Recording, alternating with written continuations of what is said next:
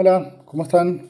Bienvenidos a este podcast que estoy inaugurando el día de hoy. Tengo ya dos años de que me alejé de uno de mis grandes amores, como es la radio. Desde muy pequeño, desde que tengo cinco años, siempre me gustó jugar a grabarme. Jugar a grabarme, te lo digo, desde el año 90 más o menos, con el Mundial de Italia 90. Junté mis dos pasiones, ver fútbol y relatar fútbol. También lo hice con otra gran pasión que son los videojuegos, grabar narraciones de partidos de fútbol que jugaba en mi Nintendo en el año 90, imagínense.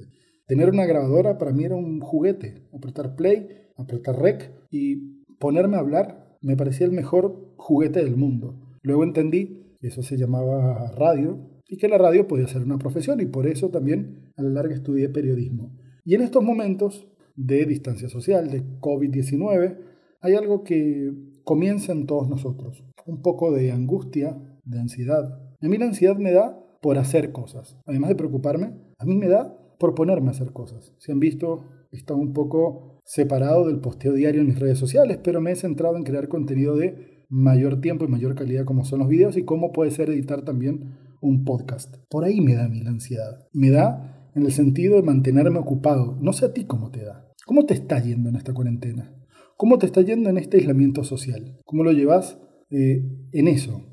La noche entera sin dormir, dando vueltas en la cama, porque la economía aprieta, porque pasan los días y se va acabando los ahorros, porque pasan los días y parece ser que la cuarentena está un poquito más cerca, pero muy poquito. Y hablando del aislamiento social, es una de las herramientas, o mejor dicho, es la única herramienta que existe para frenar esta pandemia. Hay dos maneras de hacerlo. Si pones de primero la economía o pones de primero la humanidad y la salud, cosa que hicieron aquí en Venezuela. Si eso es tu filosofía, bueno, protejamos a la ciudad y pongámoslas en cuarentena. Pero si tu prioridad es la economía, al fin y al cabo tienes que hacer la cuarentena obligatoria. Ya en muchos países que priorizaron la economía y que subestimaron eh, el nivel infeccioso del COVID-19, hoy en día están en cuarentena obligatoria, quitando a Brasil, que lamentablemente la veo muy mal, como a Ecuador, que Lenín Moreno no puso la prioridad de su pueblo ahora al parecer está tomando medidas, pero que el aislamiento social es la única manera de cortar con la cadena de contagio. Muchos venezolanos lo entendimos y los aplaudo. Y hubo otros que no, que se fueron de rumba, que se fueron a los roques y que parece ser que no entienden que esto no es ciencia ficción. Soy un amante del cine ficción y de los libros y videojuegos apocalípticos. Me encanta ese género. Una de las franquicias que más me gusta es Resident Evil. Quien haya visto las películas saben que es una pandemia zombie. El que vea los videojuegos y conozca los videojuegos saben que eso va mucho más allá, que la historia es mucho más profunda, que habla de cómo las corporaciones hacen hasta lo imposible para tener dinero y cómo un virus puede ser creado, pero al fin y al cabo eso es ciencia ficción y puede ser o no en este caso. No quiero hablar de conspiraciones paranoicas, no es el día de hablar de paranoiqueo, pero sí hablar de que todas las películas y los libros, siempre el humano es el estúpido. Siempre hay un personaje que hace una estupidez. Que uno dice, pero ¿por qué hizo esa estupidez? Y veo las noticias y digo, de verdad, el humano es estúpido y no tiene cura. El humano es estúpido y no tiene cura y sabe que lo que está haciendo está mal, pero lo sigue haciendo, porque es un chiste. Porque hay muchos que están en sus casas, como tú, como yo, que estás guardado, escuchando este podcast. Y hay otros que no. Y esos que no son los que retrasan a, toda una nación. Porque determinarse la cuarentena, la manera de terminarse la cuarentena, es que no hayan casos positivos mínimos por qué 15, 20 días más o menos que puede ser la tasa de estar asintomático. Entonces, si en Venezuela mañana hay 15 días consecutivos sin casos, ya podríamos hablar de que eh, podemos salir de esta cuarentena. Pero mientras todos los días siga habiendo un nuevo caso, el contador se reinicia quiero que lo tengas bien claro. Ese contador de la cuarentena vuelve a cero cada vez que hay una cadena nacional y dicen hoy hubo uno o hubo dos. Que en Venezuela la curva está súper plana, que todavía no hay 200 casos, ok, pero hasta que no lleguemos a cero, estamos todos guardados en nuestras casas. ¿Y hasta qué punto vamos a estar guardados en nuestras casas? Y no lo sabemos. No lo sabemos porque siempre hay un estúpido o estúpida que no guarda el aislamiento social. Cambiando de tema, dentro de la cuarentena y hablar un poco del aislamiento social. Es la medida que hay que tomar. También genera un poco de angustia, como lo dije al principio, también genera, sí, de angustia y de ansiedad, es que son dos palabras muy parecidas.